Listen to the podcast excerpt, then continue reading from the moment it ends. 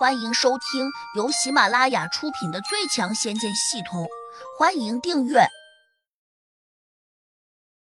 第七百八十四章，欺人太甚了。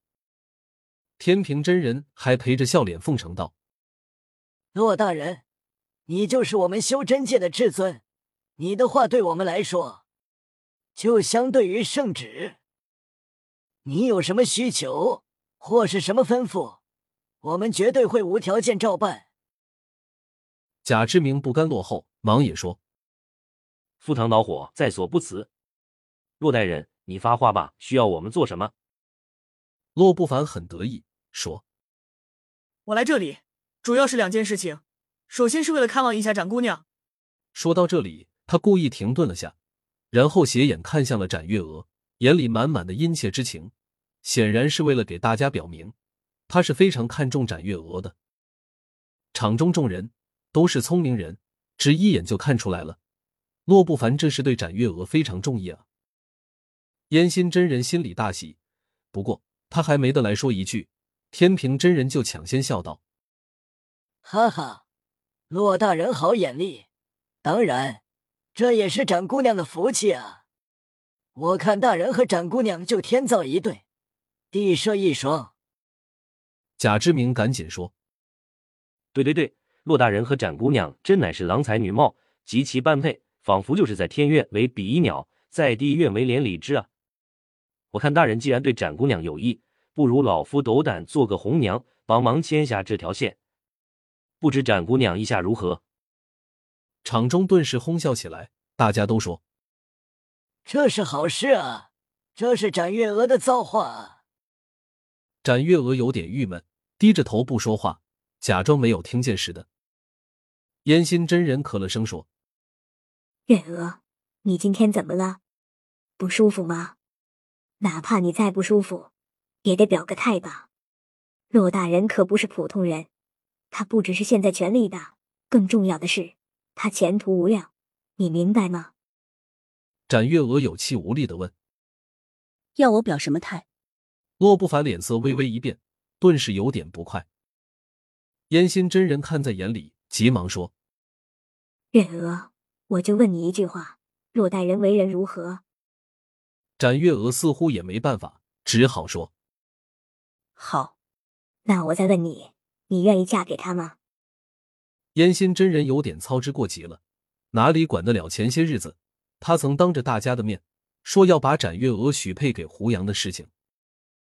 展月娥，我母亲大人，你不是把我许配给了别人吗？难道你想一女二嫁？燕心真人一呆，万万没有想到，展月娥竟把如此沉重的一个皮球给踢了回来。他有点慌乱，连忙辩解说：“那时我不过是开玩笑罢了。”嘿，你怎么当真了？洛不凡的神情有些复杂，却没有说话。展月娥不服气道。母亲，你还收了别人的彩礼呢？难道就那样算了吗？烟心真人只觉得胸口发堵，这个死丫头真是哪壶不开提哪壶啊！月娥，我那不是贪便宜吗？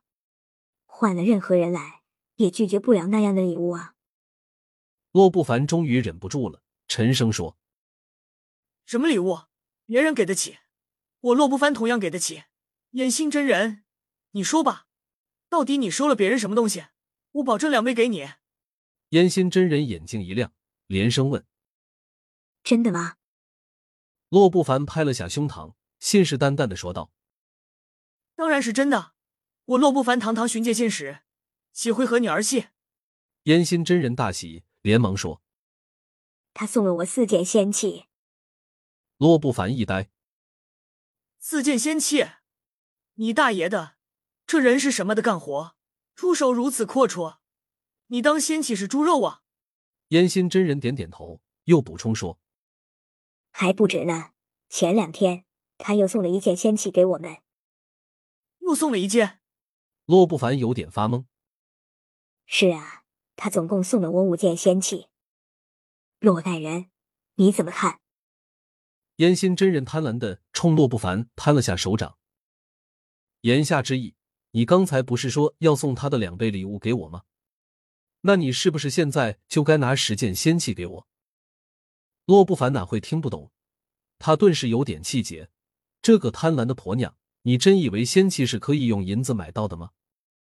别说十件，就算五件，老子都拿不出来。他沉下脸，冷道：“那人是谁？”他是烟心真人还未说出胡杨的名字，这时店门突然被人一脚给踢开了。只听得“砰”的一声，这突如其来的大响声，竟把众人都吓了一跳。即便是洛不凡，也不禁微微一颤。由于注意力都在烟心真人这边，他哪会料到有人敢踢开店门？场中众人全都下意识的转头看了过去。胡杨，大家都有些发呆，因为他们看见胡杨冷着脸，双手背在身后，大摇大摆的走了进来。烟心真人立时就不高兴了，冲着胡杨大声喝道：“你这人怎么如此粗鲁？巡界大人在此，你竟然敢闯进来！给我出去！”